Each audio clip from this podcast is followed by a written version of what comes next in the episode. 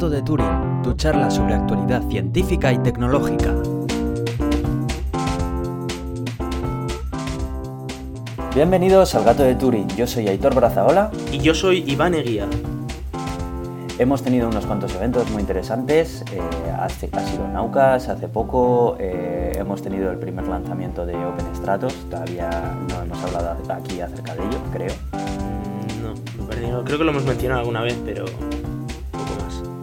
Pero bueno, esta vez eh, contaremos un poco acerca de, qué trata OpenStratos y, y bueno, cómo, cómo, ha ido su, su comienzo. Así que si podemos ir empezando ya con tecnología. Vamos con tecnología, sí.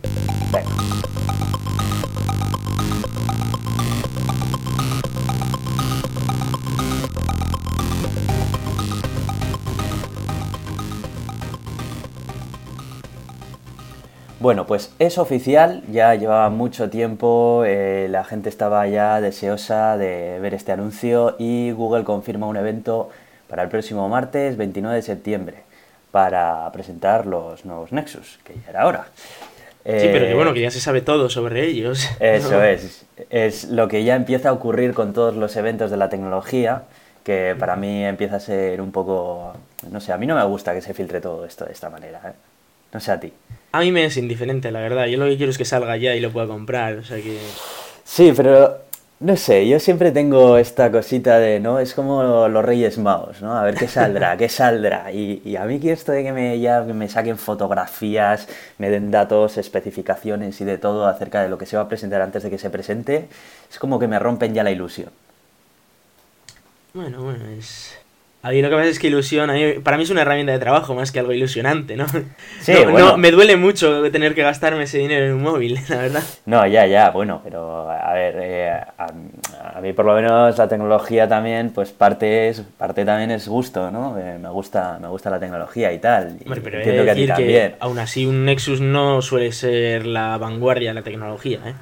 Bueno, Nexus pero... suele ser lo que suele ser para, pues para eso, a mejor calidad-precio posible y ya está. Sí, claro, pero no, pero aún así pues siempre está esa incertidumbre por saber qué es, qué es lo nuevo que va a traer, cómo va a ser, qué va a ofrecer por ese mismo dinero, ¿no? Porque siempre está ahí la cosa. Bueno, pues parece ser que esta vez se van a, van a salir dos, un 5X, que parece que lo van a llamar, y el 6P, que el 6P viene a ser la, la evolución del antiguo Nexus 6, y el 5X, que viene a ser pues la evolución del Nexus 5, que el año anterior no tuvimos Nexus 5 y y se echaba bastante en falta. Se echó bastante en falta porque hasta entonces los Nexus eran un dispositivo que te venía a costar entre 350 y 400 euros y que era bastante, o sea, era casi gama alta dentro de ese precio, vamos, desde luego indiscutible, es indiscutible. Y el año pasado de repente sacaron un terminal enorme que costaba 600 y pico euros y que eso no, entraba para nada en la, en la gama Nexus. Parece que este año han entrado en razón y también van a sacar su super terminal enorme de 600 euros y 6 pulgadas, pero también vamos a tener un terminal de, de 5,2, si no me equivoco, pulgadas. sí, creo que sí. Que, que, dicen que va a costar entre unos 350 y 400 euros y que obviamente va a tener un poco características más limitadas, pero que bueno, aún así, por lo que he estado leyendo, va a estar, va a estar muy bien, pulgada, eh, 100, o sea, 1080p de, pantalla y bueno, un, procesador bastante chulo de 8 núcleos y tal, o sea que bueno, tiene buena pinta. Es que el anterior Nexus lo único que tenía de Nexus era el nombre. Sí, eso es. Definitivamente. Por supuesto, pues los dos bien, vendrán con el nuevo Android 6.0, que bueno, ya sabemos que es Marshmallow, ese, esa nube de, de, azúcar, y bueno, a ver qué tal, qué tal con el tema y con esos nuevos lectores de huellas por supuesto copiados de Apple, pero que bueno, era la evolución natural. Nada, yo creo que...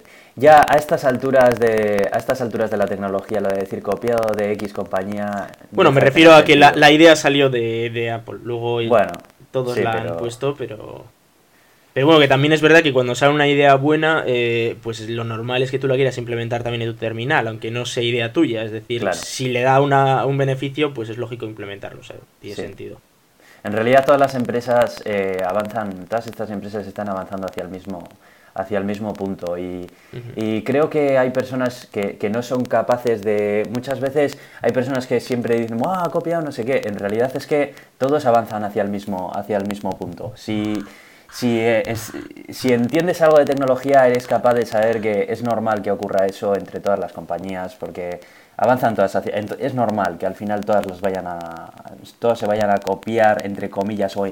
Yo más que copiar diría implementar eh, una funcionalidad que al fin y al cabo todos la van a acabar poniendo. No sé. Pero bueno en cualquier forma me parece que, que va, va, a ocupar el, el hueco que, que, dejó vacío el Nexus 5 que ya venía siendo hora y no va a venir solo va a venir con el nuevo Chromecast que también es un aparato bastante curioso y uh -huh y no, no, hace muchas funciones, pero las que hace las hace bastante bien, yo todo lo que Sobre todo lo más interesante es que es conectar un, un, cacharro por HDMI a la tele y que tienes, tienes, puedes transmitir desde tu móvil en Full HD, puedes transmitir desde cualquier dispositivo compatible y ver en la tele lo que quieras. Y muy barato, Y que esa es la gracia, que son ¿no? En el 35 precio- dólares o algo así, ¿no? Eso es, eso es. Así que bueno, veremos a ver qué, qué innovaciones puede traer este, porque no sé, sinceramente no se me ocurren qué innovaciones más puede traer el Chromecast, pero bueno, No sé. eh, estaremos atentos a ver. A ver, a ver qué cuentan. Bueno, pues la siguiente noticia que tenemos eh, es relativa a, Xcode y el malware en iOS. Si bien es cierto que, que Apple una de las cosas buenas y malas que tiene al mismo tiempo es ese estricto control que suele hacer en las aplicaciones que se suelen subir al App Store, que en muchos casos suelen prevenir también de mucho malware y demás, esta vez se la han colado. Y se la han colado de una manera muy curiosa, y es que eh, para desarrollar aplicaciones para iOS necesitas descargarte Xcode, que es un IDE que, que está creado por el propio Apple, con, con, todo su SDK y demás, ¿no? El caso es que, como siempre, estas cosas suelen aparecer por China, no me preguntes por qué, eh, resulta que hubo eh, X cantidad de desarrolladores que en vez de descargarse de forma oficial, que sería lo correcto, Xcode de, del App Store, que es el sitio oficial donde lo coloca Apple, por comodidad, dado que iban los servidores más rápido, empezaron a descargarlo de, de un servicio tipo Dropbox, pero chino, eh, porque iba más rápida la descarga, ¿no? Bueno, pues resulta que ese Xcode que se descargaban iba con premio y en el, a, la, a la hora en tiempo de compilación inyectaba un código malicioso que enviaba eh, eh, la dirección IP de todos los dispositivos que estarían utilizando una aplicación creada por ese Xcode a los servidores X de, de vete a saber qué señor que esté recopilando toda la información. Claro, como este tipo de cosas son muy es, no son muy habituales, la verdad, y hay que darle vueltas al asunto para llegar a esto, pues resulta que Apple cuando recibe las aplicaciones, pues parece ser que, que esto no lo tenía entre sus guidelines para comprobar. Y aplicaciones tan populares en China como por ejemplo WeChat han sido afectadas por esto. Los propios desarrolladores de empresas grandes como WeChat descargaron Xcode de, de sitios no, no lícitos, bueno, no, no no lícitos, sino sitios adicionales y eh, enviaron aplicaciones, bueno, pues infectadas con este, con este malware, ¿no? Así que, bueno, hay Vaya muchas tío. personas que sin tener jailbreak en su teléfono han, bueno, descargado aplicaciones que han estado mandando información de su dispositivo a todas horas. La verdad que, bueno, Eso también es una llamada de atención a nosotros los desarrolladores, ¿no? Para tener mucho cuidado con las aplicaciones que hacemos y con cómo las hacemos, ¿eh? Sí, yo creo que además Pues esto se puede extrapolar al usuario normal de a pie. Eh, nosotros aquí alguna vez siempre hemos dicho, ¿no? Eh, no descargues de Softonic, no descargues de sitios tal. Siempre vete a la fuente original, a la página oficial, cuando descargues un software o cualquier cosa. Porque te puede pasar exactamente esto. No sabes lo que te puedes estar descargando. Sí, es un, es un problema que, bueno, con Softonic se ha visto desde luego y... mucho cuidadito con las cosas de donde los descargamos. Lo ideal es tener un sistema operativo que tenga sus propios repositorios, como, como puede ser Apple que tiene su App Store o, o Android o, o Linux o lo que sea y que sepas que te estás descargando algo firmado por alguien de confianza y que no es un montón de, de basura como te puede pasar en Windows. Sí, yo creo que los, los, los buscadores como Google o así deberían también de, de apoyar un poco esto y darle más prioridad a los sitios web oficiales de la... No sé si técnicamente será capaz, yo me imagino que sí, porque con toda la, la capacidad que tiene Google, yo me imagino que Google será capaz de diferenciar un sitio lícito de uno que no. Pero yo creo que eso puede ayudar mucho al usuario de a pie que al final no sabe si está entrando en la página oficial o no. Pero sí, es un problema de cualquier forma. Eh, y bueno, la, la polémica eh, de los eh, bloqueadores de descargas desde la actualización yo, he leído mucho del tema, pero no sé de qué va. Sí. Bueno, como ya sabéis, la mayoría de, de, los que nos estáis escuchando, si utilizáis iOS, la semana pasada hemos recibido la actualización a la nueva versión del sistema operativo iOS 9. Bueno, no, realmente no era un cambio muy grande, pero bueno, incluía pues varias, eh, varias novedades. Una de ellas era la posibilidad de que iOS eh, te permita instalar bloqueadores de contenido. Muchas, he leído en, en muchos periódicos online y páginas eh, la noticia equivocada y es que muchas personas han entendido que Apple ha puesto su propio bloqueador de anuncios y esto no es así. Apple ha dado la posibilidad de que cualquier desarrollador pueda subir al App Store un bloqueador de anuncios y funcione dentro de ellos, porque antes tú no podías tocar las páginas de Safari, pero ni de lejos. O sea, Safari estaba totalmente aislado y lo que se cargaba ahí era con todo. Bueno, pues ahora desde ajustes tienes una posibilidad de activar y poder instalar bloqueadores de terceros. Bueno, pues esto que no era una novedad que Apple haya anunciado así como a bombo y platillo en su keynote, simplemente pasaron un poco por encima de ello, pues resulta que se ha convertido en una de las características más reclamadas por, la gente en el momento en el, que salió iOS 9. Eh, yo reconozco que yo también, o sea, vamos, yo lo de yo en mi, en mi ordenador de escritorio navego con, navego con un bloqueador de, de anuncios porque sinceramente me parece que muchísimas páginas web tienen un contenido de publicidad completamente abusivo. Pero bueno, luego hablaremos un poco más acerca de Yo soy más de suscribirme a la página si me gusta que, o sea, aunque sea pagando, mm, tragarme toda esa cantidad de anuncios. ¿eh? Claro. Es que eh, yo, yo, yo, prefiero también, o sea, yo prefiero pagar una pequeña cuota, si, se, si sería posible, claro, algo asequible para apoyarlo, porque yo, yo sé que, hombre, la gente no trabaja gratis, ¿no? Eh, el tema es que eh, aquí empezaron a salir aplicaciones y se colocaron en el top 1 de las aplicaciones más descargadas, ¿no? Los bloqueadores de anuncios que empezaron a salir. O sea, si ocurre esto, sinceramente es porque la gente quiere utilizar bloqueadores de anuncios. Y si quieren utilizar bloqueadores de anuncios, si yo tendría un sitio web lleno de publicidad molesta, me lo replantearía antes de directamente empezar a echar pestes de un montón de cosas. Entonces, eh, lo, más lo más remarcable de esto fue que Marco Armen, es un desarrollador bastante conocido de aplicaciones para iOS, sacó su propio bloqueador de anuncios llamado PIS con una base de datos eh, de una compañía privada que se jactaba de tener muy buena base de datos de, publicidad, de ser muy eficientes y demás, en vez de utilizar listas públicas. ¿no? Yo lo descargué y sí que es cierto que bueno, funcionaba muy bien. Pero la noticia fue que un día más tarde Marco Arment decidió retirar del App Store eh, su aplicación, eh, alegando pues que no se sentía bien porque bueno, eh, realmente el bloqueador de anuncios no, no, hacía distinción entre anuncios que estaban bien colocados en páginas que no molestaban y páginas que molestaban mucho. Y dado que él trabajaba con un montón de con una serie de blogs que utilizaban anuncios muy discretos, claro, a esos blogs también les hacía daño su bloqueador de anuncios. Pues entonces el tipo decidió retirarlo diciendo que bueno, los que lo hayamos comprado podíamos devolverlo y nos devolvían el dinero. Eh, yo entiendo que él se sintiese mal, pero bueno, aquí ya podemos entrar a debatir, Iván. ¿Qué opinas tú acerca de todo este tema? A ver, el tema es que, bueno, como bien has dicho, eh, si alguien tiene un blog de estos en los que necesita obviamente dinero para publicar, eh, entiendo que quieran poner publicidad o que al menos tengan algún sistema para conseguir beneficios. El tema de la publicidad es lo de siempre. A mí no me importa ver un pequeño banner en un lado, no sé, o sea, algo pequeñito que no me moleste a la hora de navegar. Eh, no me parece para tanto. El problema viene cuando entras a una página, te aparecen pop-ups, te empiezan a aparecer un montón de, eh, de banners por todas partes que te salen uno por cada lado, más luego un banner por arriba, otro banner por abajo, cuatro en un lateral y eso no, no hay quien lo trague. Y luego lo, lo abres con con tu navegador del móvil y, casi casi llegar hasta el texto es, es vamos, misión imposible. Eh, claro. por eso es por lo que yo uso el AdBlock también.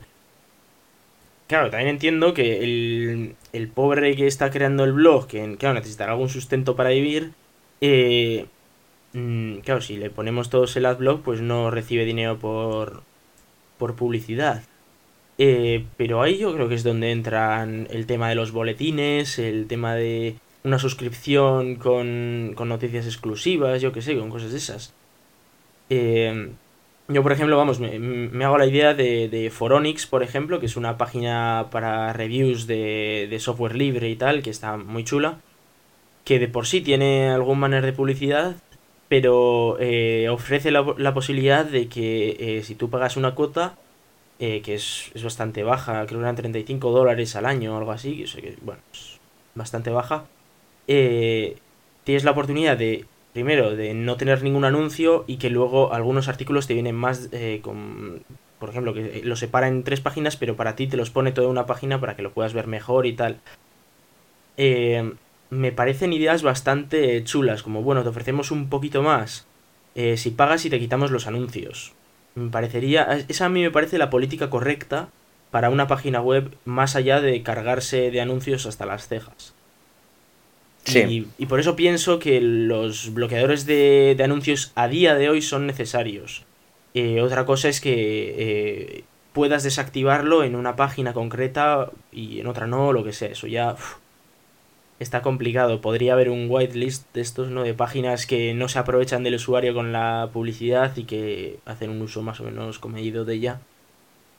Y ahí sí que se podría, se podría desactivar ese bloqueador. Sí, yo en realidad pienso, pienso exactamente igual que tú. Eh, creo que a día de hoy los, los, bloqueadores de anuncios, bueno, hice la prueba el otro día porque, bueno, con toda esta polémica dije, bueno, voy a hacer una prueba y en mi ordenador de escritorio voy a desactivar el Outlook Plus. La experiencia que, que tuve fue malísima, fue muy mala. La mayor parte de las webs en las que visité, eh, los anuncios eh, tomaban más protagonismo que el propio contenido de la web y esto no puede pasar. No se pueden quejar cuando están ofreciendo eso. Yo creo que la web tiene que evolucionar a día de hoy porque la publicidad no puede ser así. Eh, no, es que es una locura, vamos. O sea, y creo que no es el primer blog que escucho que toma ese, ese modelo que has mencionado tú antes de suscripción.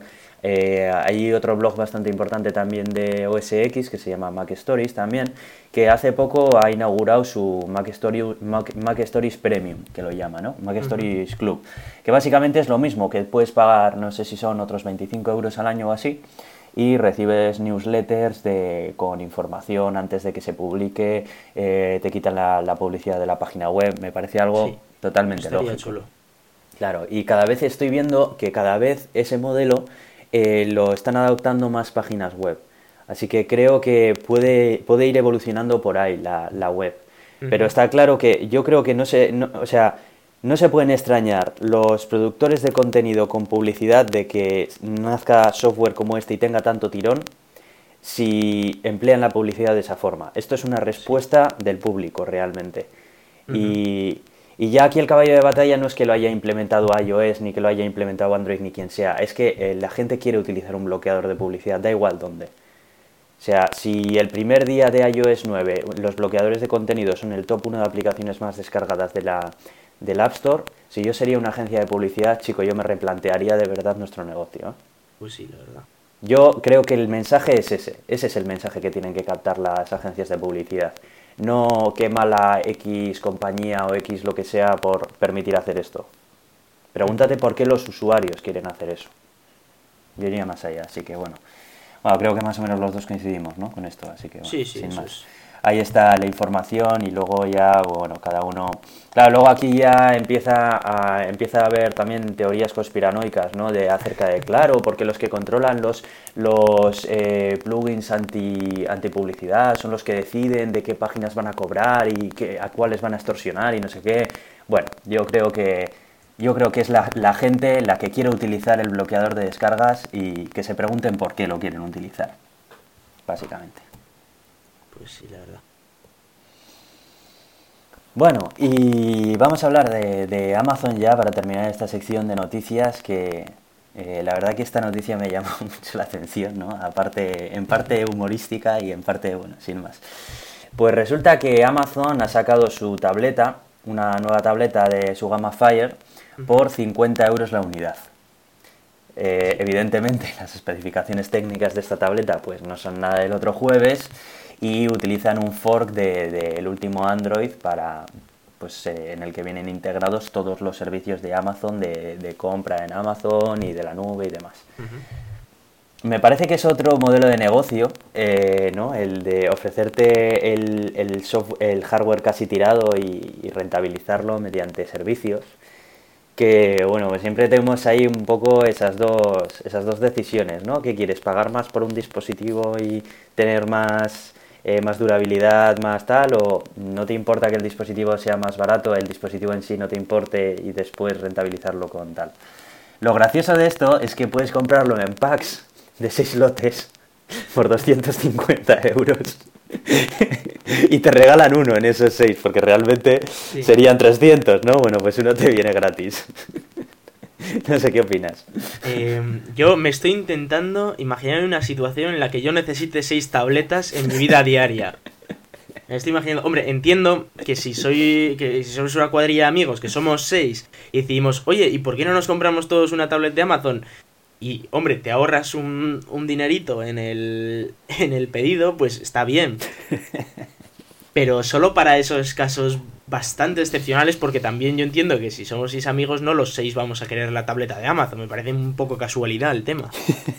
Es, es bastante raro porque, claro, cada uno aquí tiene sus gustos. A unos les gusta Apple, a otros les gusta Android, a otros incluso les podría llegar a gustar Microsoft. Entonces, claro, que todos quieran la tableta de Amazon es curioso como poco.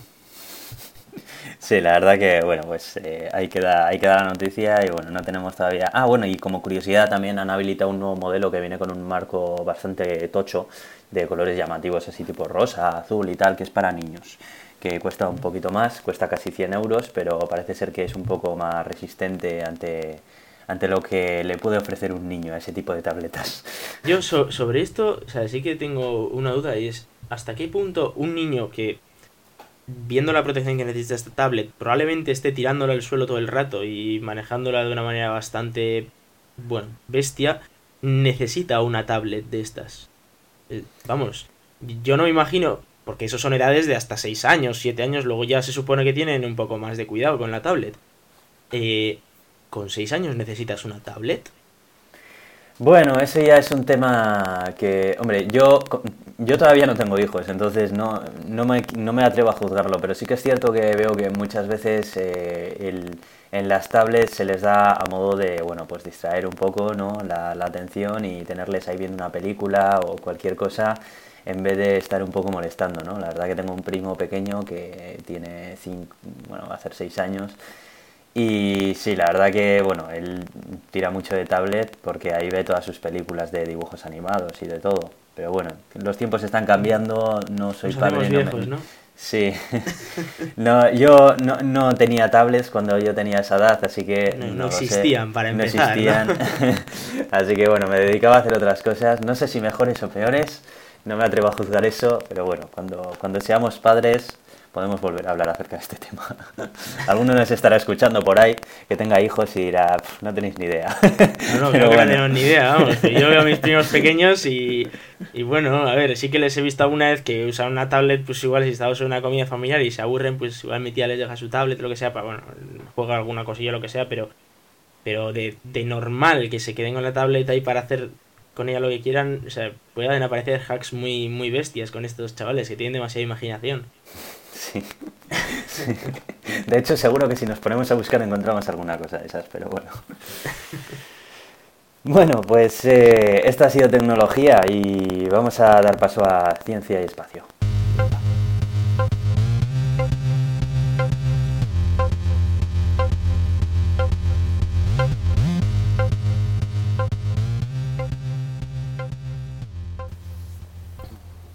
Muy bien, Iván. Eh, vamos a hablar acerca de OpenStratos.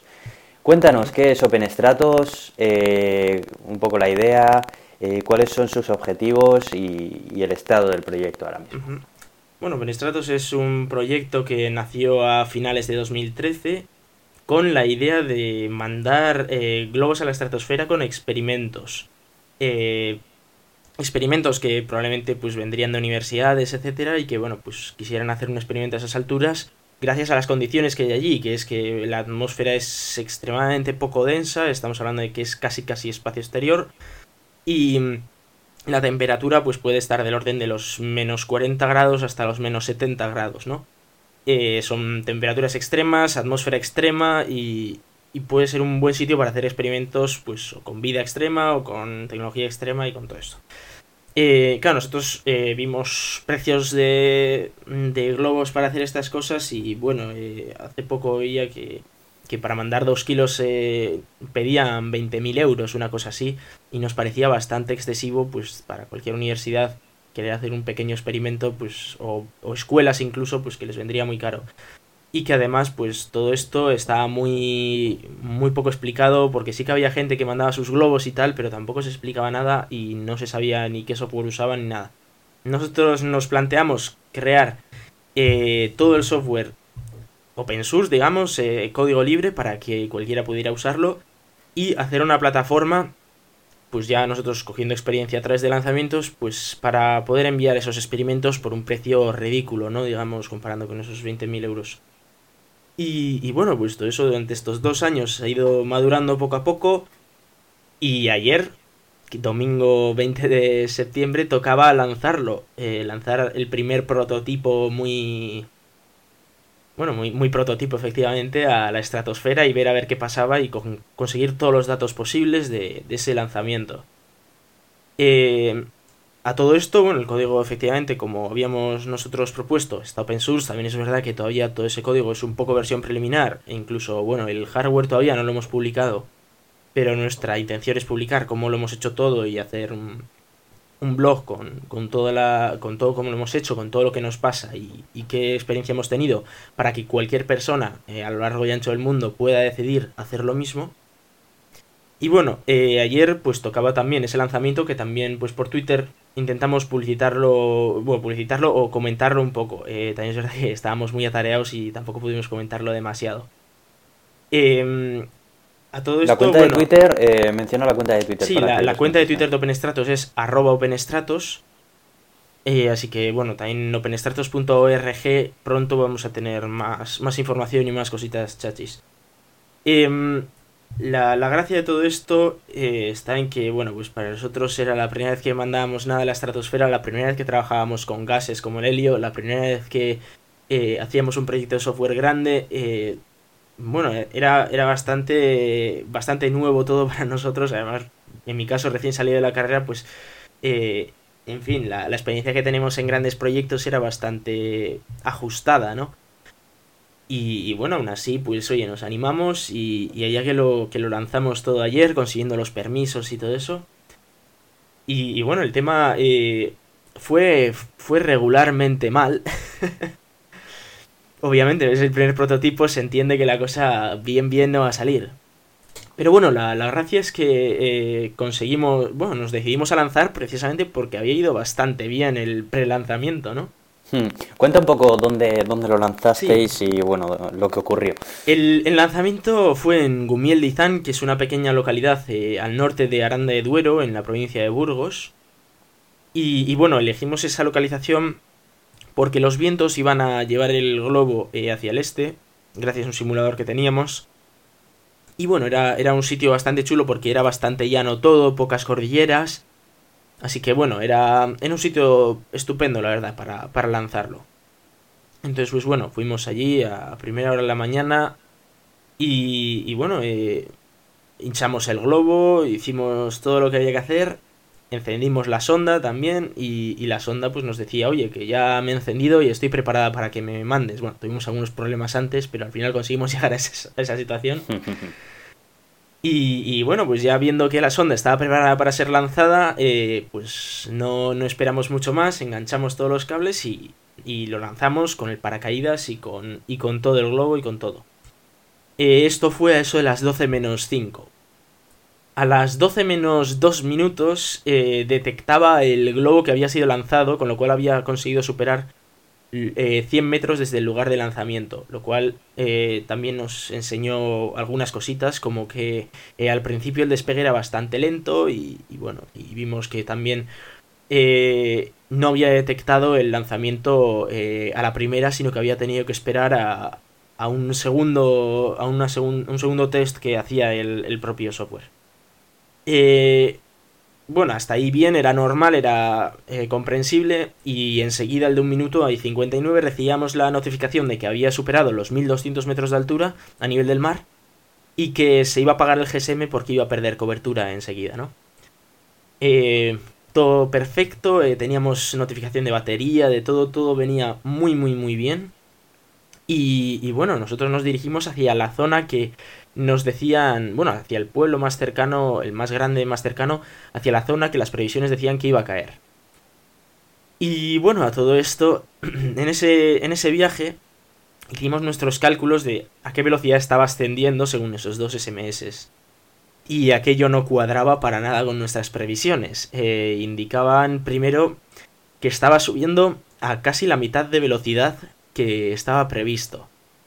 Con lo cual, eh, eso eran muy malas noticias para nosotros por el hecho de que, claro, eh, cuanto más despacio suba, más tarda en llegar arriba y más tarda en explotar.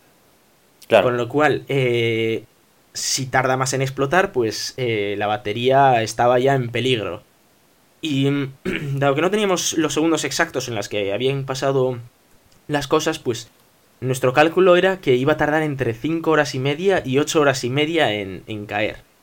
Eh, los dos datos muy malos porque nosotros teníamos batería como para 5 horas y media muy justas. Entonces, claro, nosotros habíamos pensado en un lanzamiento de 4 horas como, como, normal, máximo, eso es. A todo esto que, bueno, ya pensando eso, pues bueno, nos, dimos una vuelta por el pueblo, estábamos tan tranquilos ahí al lado del río, a la sombrita, tan, tan a gusto. cuando eh, a, las, a las 4 y, y 6 minutos, es decir, cuando llevaba 4 horas y 10 minutos de lanzamiento, de repente recibo un SMS que dice Mayday y una localización, que me dicen una longitud y una latitud. Bueno, casi me da un chungo a mí, porque esto para nada estaba previsto, obviamente. Y, bueno, salí gritando, ¿no? Eh, a, todos los compañeros que estábamos allí eh, para, para, que nos pusiéramos más, manos a la obra y fuéramos a por el globo. A todo esto que seguía recibiendo cada 30 segundos un SMS de Mayday. Y bueno, localizamos el punto en el mapa para saber más o menos dónde estaba y nos lo daba que estaba entre el Burgo de Osma y Soria, que son, bueno, Soria sabemos todos lo que es, el Burgo de Osma es una localización pequeñita que está a unos 40-50 kilómetros de Soria, con lo cual estaba pues ahí en medio, ¿no? También es verdad que yo sabía que ese Mayday, la localización que daba era una localización por GSM, y además a mucha altura, porque lo había hecho en el momento exacto en el que tenía cobertura. Con lo cual, eh, esa localización era muy muy mala. Era, sabíamos que podía tener perfectamente un radio de 20 kilómetros. Eh, el caso es que nosotros echamos un vistazo, un vistazo hacia, hacia Soria, dirección Soria, porque bueno, sabíamos que no íbamos a ver nada, pero bueno, pues por la gracia, ¿no? De mirar. Y resulta que vemos la sonda que estaba a, a unos 2 kilómetros como mucho de nuestra posición, cayendo suavemente, muy suavemente y casi en horizontal, eh, y que iba detrás de... que se iba a ocultar detrás de una colina. Bueno, eh, ese fue un momento de, de, alegría total para nosotros porque recuerdo que pensábamos que eh, iba a tardar entre 5 horas y media y 8 horas y media y que la batería ni de palo iba a aguantar. Y estaba durando y apenas habíamos tardado 4 horas y ya estaba eh, eh, la sonda, la estábamos viendo directamente. Nos metimos en el coche a toda leche y fuimos detrás de, de, esa colina, pero bueno, sí que nos dimos cuenta de que esa carretera nos llevaba bastante lejos, con lo cual volvimos y decidimos pues como somos de Bilbao, subir toda la colina a pata.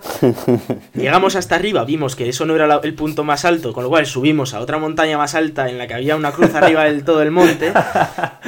Y, bueno, desde allí estábamos viendo y veíamos que resulta que eh, justo en la zona del Burgo de Esma hay un, par de cordilleras. Eh, nosotros no sabíamos lo que había detrás de esa cordillera porque no conocíamos la zona y ni siquiera nos la habíamos mirado porque las previsiones indicaban que iba a ir un poco más lejos el globo. Nuestras previsiones eran para, para un lanzamiento un poquito más largo. Bueno, el caso es que eh, nos pasamos la tarde subiendo y bajando las paredes de ahí, escalando y, y, de todo para ver a ver toda la zona y comprobar que ahí no estaba la sonda. Y bueno, llegó un momento en el que se hizo de noche y nos tuvimos que marchar porque se había hecho de noche y allí no, no había manera de. Bueno, se había hecho de noche, pero ya estaba el sol casi casi metido y no había manera de encontrar nada allí. Em, claro, eso para nosotros pues fue bastante triste por el hecho de que, claro, la habíamos tenido tan cerca, la habíamos visto directamente cuando estaba apenas eh, un kilómetro de aterrizar, eh, sabíamos que había aterrizado por ahí, que muy lejos no había podido ir. Entonces, pues, eh, claro, para nosotros fue, una putada, digamos, el no, el no encontrarlo. Em, pero a todo esto, eh, bueno, teníamos bastante información en el sentido de qué es lo que había pasado. Bueno, bastante información teniendo en cuenta que solo habíamos recibido unos pocos SMS. Eh, habíamos recibido solo 5 SMS de Mayday cuando la sonda estaba preparada para, para mandar 10. Pasara lo que pasara, o sea, en el peor de los casos, ya una vez habiendo entrado en ese protocolo de Mayday, tenía que mandar 10 eh, mensajes y luego empezar a ejecutar el programa principal. Eh, si había mandado 5 es que algo muy, muy, muy malo estaba pasando ahí arriba. Ya. Eh, nuestras dos posibilidades eran eso, la batería había fallado o hacía demasiado frío y se había freído algún chip. Ya. Eh, bueno, pues sobra decir que si alguien que nos está escuchando tiene acceso a esa zona o por casualidad lo encuentra, describe un poco qué forma tiene para que alguien sí, si no encuentra bueno, nosotros en openstratus.org eh, probablemente esta tarde eh, pondremos ya un informe explicando exactamente la zona en la que está y, bueno, explicando cómo es y todo, pero eh, por si acaso voy a explicarlo un poquito. la zona es una zona que está al sur de, del pueblo este que es el Burgo de Osma, en la provincia de Soria. Y, y bueno, son un unas cordilleras que, en las que está un río y tal y justo detrás hay unos, unos campos. Entonces, en esa zona es en la que debería estar. Eh, la sonda en sí es eh, una sonda pues, del tamaño de, de, una caja de zapatos, algo más grande, y está forrada de, de una tela eh, dorada, que era para protegerla de, del frío. Y luego tiene conectado un paracaídas rojo, rojo, rojo, que es bastante grande, tiene 50 centímetros, casi 50 centímetros de diámetro, con lo cual eh, se ve, o sea, no, tiene más de 50 centímetros de diámetro, se ve bastante bien.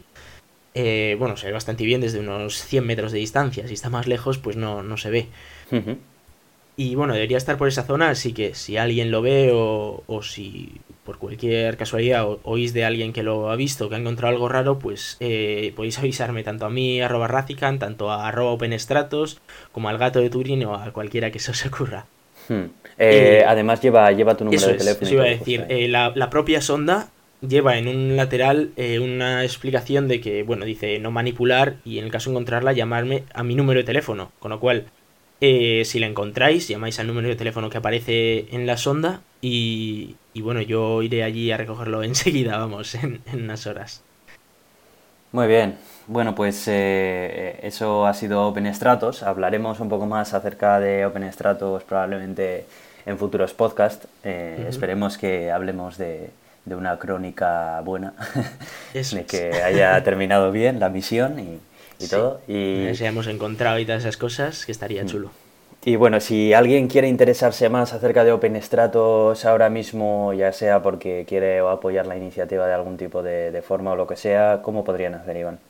Bueno, eh, a día de hoy la mejor manera es seguir la cuenta arroba OpenStratos en Twitter y próximamente, probablemente para, primeros de octubre, tendremos ya una página web en la que eh, tendremos muchísima más información, eh, más explicaciones de todo y, bueno, pues ahí podréis enteraros de, más información tanto de la sonda, tanto como de los futuros... Vamos, en el futuro qué vamos a hacer con esto, ¿no? Y cómo nos vamos a seguir moviendo. Muy bien, pues eh, eso ha sido Penestratos y vamos a hablar acerca de un evento en el que yo no he podido estar, pero tú sí, de la misma forma que el año pasado yo pude y tú no. Efectivamente, nos vamos a intercambiar los papeles porque vamos a hablar sobre Naucas, Naucas Bilbao 2015 eh, que se celebró el, fin de semana pasado, que por eso precisamente OpenStratos no se pudo lanzar el fin de semana pasado. por razones de peso. Eso es, o sea, directamente a nosotros el calendario nos daba la semana pasada, pero dijimos, uy, pues no se puede. Fue tal cual, ¿eh? Así que, eh, bueno, había Naucas y bueno, por supuesto yo, yo fui allí y, este año parece que no fui el único. Ha sido, sin duda alguna, el, el año en el que más gente ha ido a Naucas. Y, bueno, eh, eh, lo entiendo también porque era el año en el que más charlas había, habido en Naucas, 70 charlas en dos días. O sea, no sé cómo os hacéis una idea. No es que sean en diferentes salas, no, no, es que la dan una detrás de otra, ta, ta, ta, 70 en dos días. Os podéis imaginar aquello, la, la locura que era los dos días desde las 10 de la mañana hasta las 8 y media de, de la noche ya casi y con un pequeño ratito para comer. No, no había nada más y, un descanso de 20 minutos, pero vamos. De hecho, este, una caña brutal. Esta vez tuvieron que habilitar dos salas, ¿no? Eh, no, no, no, no, Este, este año fue muchísimo más exagerado porque, bueno, eh, teníamos eh, a, la vez que Naucas era Naucas Kids, que, Naucas Kids, que en otra sala estaban eh, niños pues haciendo experimentos y aprendiendo sobre ciencia. hubo dos problemas. Les voy a contar primero el de Naucas Kids, que es quizá el más pequeño. Eh, se llenó tanto la sala de Naucas Kids, había tantos niños que tuvieron que sacar a los padres de la sala y ponernos, ponernos en una sala de al lado. Para que os hagáis una idea de lo lleno que estaba esa sala. Mi primo pequeño fue uno de ellos. Sí. Estuvo allí. sí. Pues más allá de eso, eh, la, sala principal de Naucas eh, se llenó mucho antes de que empezara Naucas. Eh, estamos hablando de un viernes a las nueve y media de la mañana y ya estaba lleno, ¿vale? Esa era la situación de, de Naucas. Eh, empezaba a las 10, he de recordar. Eh, a las 9 de la mañana había una cola de, unas 150 personas o 200 personas fuera de, la sala esperando a que abrieran. O sea, imaginaros, eso no había pasado nunca en Naucas. Una cola tan grande. Eh, que por supuesto, después de la hora de la comida, pues fue muchísimo más exagerado y hubo una aglomeración brutal de casi casi que nos estábamos pegando por entrar. Eh, el caso es que, bueno, el propio viernes por la mañana ya tuvieron que abrir, como tú decías, dos salas de streaming antes de que acabara la mañana, eh, eh, que básicamente eran dos auditorios enormes en las que ponían una pantalla delante y podías estar viendo directamente Naucas desde allí sentado, pues como si estuvieras en tu casa, pero desde allí al lado. Em, bueno, pues esto era lo que había, pero lo peor de todo venía por la tarde, como todo el mundo sabía, y más allá el sábado. Y a la tarde tuvieron que habilitar cuatro salas de streaming. Cuatro. Cuatro salas de streaming. Cuatro auditorios, como Cuatro auditorios que además uno de ellos era gigantesco, con una capacidad enorme y aún así se llenaba. Eh, pero es que no solo eso, o sea, es que no es que estuviera todo el mundo sentado a gusto. Y... No, no, no, no, es que la gente estaba de pies y aún así se llenaban. Y, el sábado, si no recuerdo mal, tuvieron que habilitar una quinta también de streaming. Con lo cual, eh, éxito total de, Naucas y obviamente, bueno, ya decía irreductible Javier Peláez que, que van a morir de, éxito, que tenían que hacer algo para cambiar el sitio porque eh, la verdad es que era imposible allí seguir manteniendo siendo esto. Había gente que lo había pasado mal porque había gente que venía desde muy lejos, eh, nos presentaron a unos que venían desde Holanda, que por suerte pudieron sentarse en la sala principal. Imaginaros venir desde Holanda para quedaros viendo un streaming. O sea que eh, ya no solo desde Holanda, venía muchísima, muchísima gente de Murcia. De hecho, eh, fue trending topic en Murcia, en Aucas. Eh, claro, toda esta gente que venía de Murcia, de Soria, de todos estos sitios, venir hasta aquí para luego quedarte fuera o quedarte viendo un streaming, pues era una putada grandísima. Sí, sí, sí. Pero bueno, al final eh, estuvo muy bien, muy...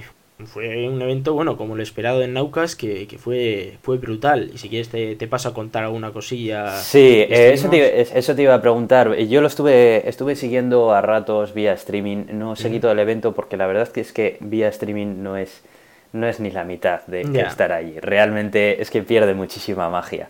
Eh, aunque evidentemente puedes ver todas las charlas, no es lo mismo estarlas viendo tú solo aquí en Finlandia, en tu habitación, delante del ordenador, que estar viviendo el espíritu, el ambiente, con toda la gente allí, con todo el jaleo y todo. La verdad es que no es ni parecido.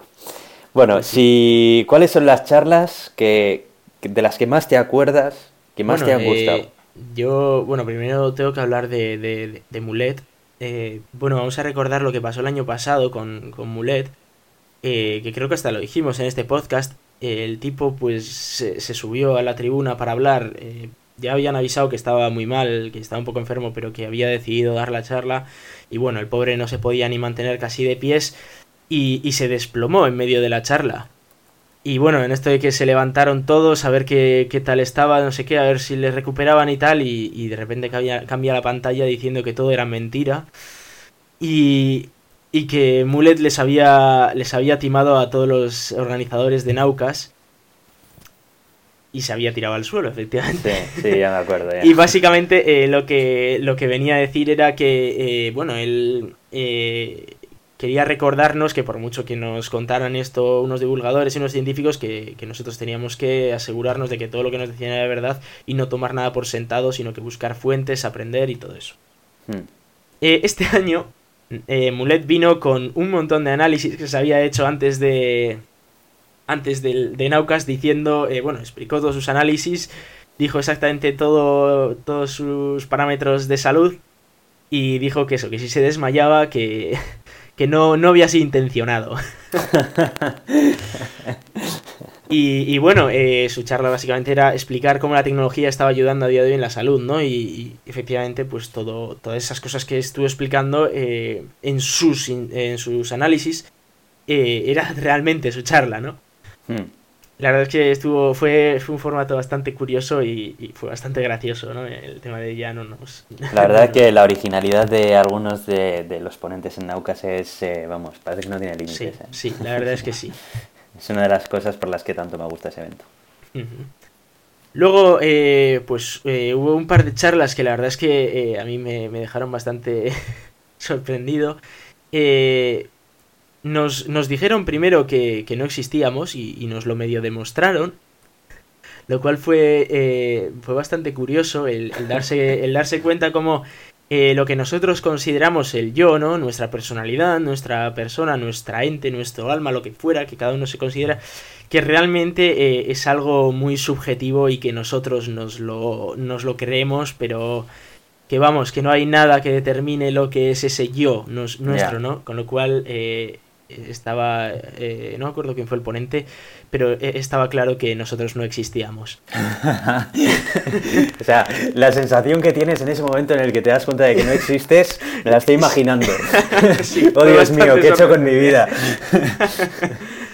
Y, y, bueno, aún así, eh, por si acaso nos, nos vinieron eh, nos vinieron a contar cómo, bueno, en el remoto caso en el que existiéramos, eh, éramos unos primates o, o éramos viruses, eh, depende a quién le preguntaras. Eh, lo primero de todo era, éramos primates, porque, bueno, efectivamente, nosotros venimos de los primates, pero nosotros nos consideramos humanos, muy guays y muy divertidos y muy inteligentes y muy cosas, pues que, por supuesto, un primate jamás lograría ser.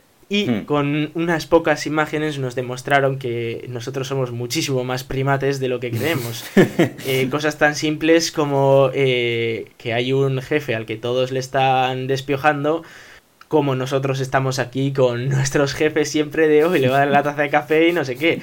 A otro nivel, pero exactamente, o sea, el comportamiento es el mismo, solo que con las herramientas que nosotros tenemos. Sí, con los, digamos. y con los adornos que le ponemos. Eso es, nosotros los adornos que le ponemos, nosotros somos unos primates pijos, básicamente. Mm.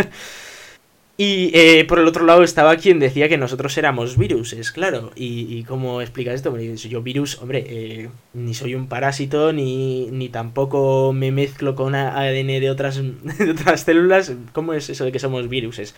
Y bueno, nos explicaron cómo... Eh, nosotros teníamos eh, en nuestro ADN ADN, bueno, ADN o trozos de ARN procedentes de 310.000 viruses. Que fue bastante chocante para mí. Eh, claro, resulta que eh, hay viruses que son capaces de modificar nuestro ADN. Uh -huh. y, y, simplemente funcionan así, ¿no? Eh, se llamaban... Vale, no tengo ahora la palabra en la cabeza, pero... Son virus eso, que son capaces de modificar nuestro ADN. Y directamente, ¿qué es lo que pasa? Que si a ti te modifican el ADN de, de, una de tus células reproductivas y tienes un hijo, ese hijo va a nacer con sus células con ese nuevo trozo de ADN. Ya. Yeah. Y que por lo visto 310.000 viruses a lo largo de la historia de la humanidad nos han infectado y nos han cambiado en nuestro ADN, mutando a nuestros hijos. 310.000, que se dice pronto, es una barbaridad de viruses que, yeah. que algunos eh, no nos sirven de prácticamente nada y otros nos sirven de mucho, eh, nos sirven pues para eh, protegernos contra la diabetes, inmunidades, inmunidades sí. nos sirven también eh, en algunos casos para producir proteínas que necesitamos, para para un montón de cosas que nos han venido bien y por eso precisamente la evolución no los ha eliminado de, nuestro ADN. Pero la verdad es que fue bastante curiosa esa situación. Eh, tuvimos una charla estupenda de epigenética en la que nos, nos explicaban pues cómo eh, la genética no es solo eso de, oye, yo tengo no sé cuántos genes y el otro tiene no sé cuántos genes y el 99% de nuestro genoma es igual al de un mono. No, a ver, por alguna razón no somos iguales que los monos, aunque como ya os he dicho tampoco somos tan Nos parecemos un poco. Pero eh, el caso es que eh, la epigenética es esa genética que viene más allá del propio genoma, ¿no? Y que las, las experiencias que nosotros vivimos, las eh, toda nuestra, nuestra evolución de cada día hace que algunos genes se activen y otros no se activen. Y era un mundo apasionante, la verdad, porque era como, no, no, sí, vale, tú tienes un genoma, pero aunque tú y yo tengamos el mismo genoma, como podría pasar en el caso de, de unos gemelos, eh, ese genoma va, cambiando, más que nada, eh, se van activando ciertos genes para unos y ciertos genes para otros por algunas razones, eh, razones externas, con lo cual era bastante sorprendente y que todavía hay eh, cosas muy chulas por investigar ahí. Y lo, que a mí más me gustó de esa charla era que explicaba un concepto tan complejo, relativamente complejo como la epigenética, lo explicaba estupendamente. Con lo cual, no me hagáis ni caso a mí y escuchad la charla en streaming porque está muy bien. Sí, creo que de hecho lo que mejor podemos hacer es eh, decir que recomendar que los que nos estéis escuchando y queráis saber más, eh, vayáis a la web de EITV, que es donde están colgadas todas las charlas y podéis ver verlas tranquilamente en vuestras casas, porque han sido muchas charlas, estoy seguro de que muchísimas de ellas han sido muy interesantes, es difícil de elegir cuáles. Pues sí, la eh, verdad es que fueron 70. Yo, yo os contaría todas las que me acuerdo, que igual me acuerdo de 40, pero es que nos podríamos estar aquí dos horas de podcast y, esto es, es mejor, eso es, es mejor que os recomendemos que visitéis la página de EITV. Y sí, que pondremos un link aún así en el, en el este y, y, bueno, desde luego muy recomendables. Eh, bueno, también me estoy acordando del, del baile que nos hicieron Vince Hellman y, su compañero, que fue brutal ahí cantando en medio del escenario. Bueno, eso lo tenéis que ver sin ninguna duda, hablando sobre astronomía. Bueno, pero unos, unos cantos que, bueno, que descojono. De verdad que fue espectacular. Una pena no poder haber estado. Bueno, el año que viene vamos los dos. Eso es. Bueno, y ya simplemente nos queda anunciar de que vuelve Orbita Laika. Eso es que... Eh, bueno, voy a recordar que lo presentaron en el propio Naucas. Los, los, propios de Orbita Laika, que recordamos que Orbita Laika salió prácticamente de Naucas, o sea, es como un hijo de, de Naucas. Mm, eh, Orbita es un programa de la 2 que, que, habla de ciencia y así, más acercándolo para, para niños sobre todo, pero que sin duda cualquiera de nosotros podemos aprender cosas chulas o pasar un rato divertido presentado por Ángel Martín, el, humorista, y que el primer programa ya se sabe que va a ir su antigua compañera de, de Sé lo que hiciste, Patricia Conde, y vamos a ver a ver qué tal, qué tal es. Eh, la única pega que, como el año pasado, en este caso incluso peor, el horario. Eh, va a ser los miércoles a las once y media de la noche. Eh, obviamente esto ha, ha cabreado bastante a toda la comunidad científica porque Hmm. No, no gusta mucho.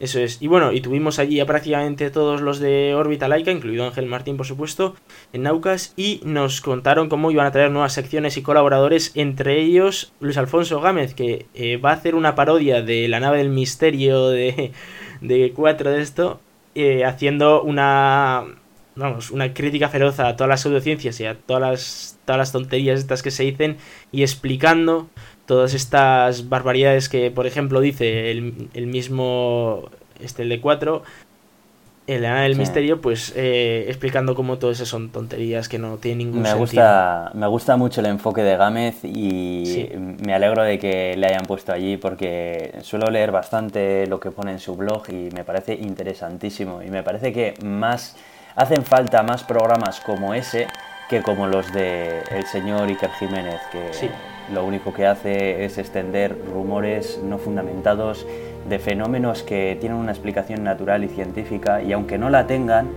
eh, él se inventa sus propias teorías Sí, esa es la, mítica, ¿no? De, oye, no, no sabemos, eh, no como lo de los egipcios, no sabíamos cómo hacían las vasijas. Ah, pues han tenido que ser los aliens. No, no, que no lo sabemos. No, no saques conclusiones más allá del no lo sabemos porque no lo sabemos. Eso es. Así que es que me parece que, deberían de, de abundar más los programas que expliquen precisamente esas cosas que no se saben indicando que si no se sabe a día de hoy es que no se sabe. Eso es, o sea, es así de simple. La ciencia no tiene por qué, no tiene todas las respuestas, es decir, y, tampoco no hay ninguna vergüenza en ello, o sea, es que hay cosas que no sabemos, que igual sabremos en el futuro, que es muy probable, pero que ahora mismo no sabemos. pero no, el no sabemos no significa que por narices tienen que ser aliens o, yo que sé qué leche de un espíritu de no sé cuál. No, no, simplemente pues que no se sabe ni, y ya está. Así que bueno, espero que tengan, eh, espero que, que, tenga bastante audiencia, aunque le hayan puesto en ese, en ese horario. Y bueno, me alegro mucho, así que bueno, este, este miércoles ya yo ya estaré viéndolo, así que... Sí. Bueno, y esto ha sido el gato de Turín. Mm, vamos a ir cerrando. Sí, sí. Eh, la semana que viene volveremos, por supuesto. Vamos a ver los puntos de contacto, venga. Os recordamos nuestro Twitter que es arroba el gato de Turing. Podéis enviarnos un email al gato de Turing arroba gmail.com. Hacer me gusta en, en, nuestra página en Facebook como el gato de Turing. Eh, ponernos vuestra puntuación en iTunes y en iVoox.